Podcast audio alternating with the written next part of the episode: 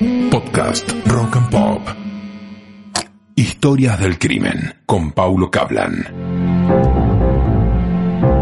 Hoy le voy a contar la historia de Tata Dios. Es una historia, esto se llaman crímenes rituales.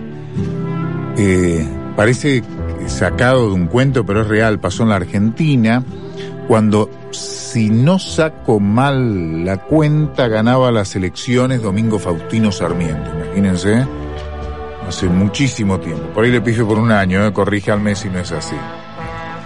Por entonces comenzaba la inmigración de europeos a la Argentina y en eh, zonas rurales, básicamente los productores agropecuarios, criollos, consideraban, y los gauchos ni hablar, que el europeo se estaba quedando con el laburo del argentino. Esto es histórico de siempre, pasa en todos los lugares.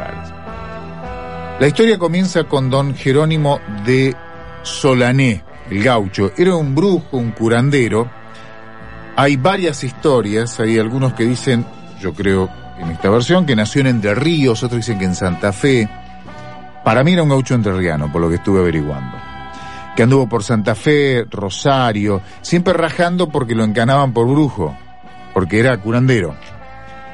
Cuando estaba por Azul, ahí estuvo preso también, fue a verlo un productor agropecuario muy importante de la zona de Tandil, Ramón Rufo Gómez, que era el dueño de la estancia de la Argentina. Ese tipo tenía un problema que la mujer sufría dolores de cabeza y no se iban con nada. Acudió a, al gaucho Solané, a quien le decían Tata Dios, y le curó a la mujer. Entonces, agradecido, Rufo Gómez le dijo que si se podía ir para el lado de Tandil, le, daba un lugar donde hiciera su toldería, y lo hizo. Se quedó en la zona conocida como los Campos de Peñalba, y ahí armó su toldería, y se empezó a hacer todo como una secta de gauchos que lo visitaba todo el tiempo. Era curandero, pero además pregonaba el odio al europeo. Y tenía seguidores, era como una cuestión religiosa. Eh, ya para el año 1871 era un tipo muy conocido en, en esa zona. Ya había varios vecinos, básicamente de Tandil, que se iban a quejar y habían llegado denuncias al juez de paz de Tandil, un tal Figueroa, que en, la, en, en esa zona había un grupo de gente que se emborrachaba y después estaban incentivando una especie de rebelión. Tenía una mano derecha, un tipo que era la mano derecha de, Tata Dios, que se llamaba Jacinto Pérez y le decían el adivino y lo consideraban la reencarnación de, de San Francisco. Ellos se juntaban y, andaban recorriendo el pago a los gritos de viva la religión, moran los gringos y los masones. Ese era el, grito de guerra que tenía. 31 de diciembre de 1871, el último día de ese año, comenzó el ataque. Se juntaron, fue un grupo de gauchos, encabezados, no fue Tata Dios, fueron encabezados por, por este Jacinto Pérez, el, el adivino, y entraron por la fuerza en una Tandil que amanecía, eran 5.000 habitantes, entendería un poquito.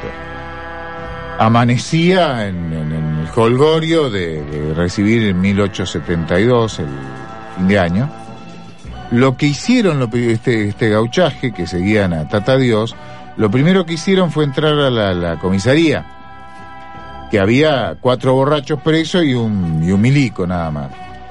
El único preso, el único preso preso era un indio llamado Nicolás. A Nicolás lo liberaron. Robaron las armas y salieron al pueblo. Al primero que cruzaron el pueblo fue a Santiago Inverti, que era un italiano, muy, un chico muy joven, italiano que tocaba un órgano. Lo mataron, lo degollaron. A partir de allí comenzó una cacería que se llevó la vida de 36 inocentes. 36 personas mataron una madrugada. ¿eh? Fue terrible, terrible. Mataron a un grupo de ingleses en un eh, que se cruzaron la calle. Fueron a un, a un negocio de ramos generales del Vasco Juan Chapar, lo mataron. En, el almacén de Juan Chapar hubo 17 víctimas fatales porque tenía como como un hotel de paso, así mataron nenes, un desastre. Y siguieron, ¿eh? En ese momento se armó una, una comisión que había milico, había gente del pueblo y salieron a buscarlo. Y los encontraron en un paraje y ahí los acribillaron a la mayoría, los degollaron. Pero algunos sobrevivieron y se los llevaron presos al pueblo. Cruz Gutiérrez, uno de ellos, Juan Villalba, Esteban Lazarte. El adivino fue, lo achuraron sin más cuando los interceptaron. A estos tipos los denominaban los apóstoles de Tata Dios. También a Tata Dios lo metieron en cana, que no participó, y lo llevaron a la, al, destacamento. Por entonces corrían versiones que se estaban armando los gauchos en Azul, Tapalqué, Bolívar y Rauch, que iba a haber otros conatos y que iban a salir a, degollar inmigrante. Lo cierto es que todos quedaron presos en los calabozos del juzgado de paz. Una noche, porque no, no había mucha prueba en definitiva, menos contra Tata Dios, que dentro del, del, juzgado de paz estaba el juez de paz y había unos vecinos importantes que habían organizado una, una tertulia, una, una, reunión, habían comido un, asadín con unos copetines. Algo pasó que alguien se metió en los calabozos y, los mataron a cuetazo a los presos, entre ellos a Tata Dios, que quedó, ¿no? Quedó el, el, el poncho de Tata Dios con los agujeros de los, de los cuetazos, todavía lo conservan. Y ahí terminó la historia de Tata Dios. Los mataron sin más y sin juicio en los calabozos del juzgado de paz.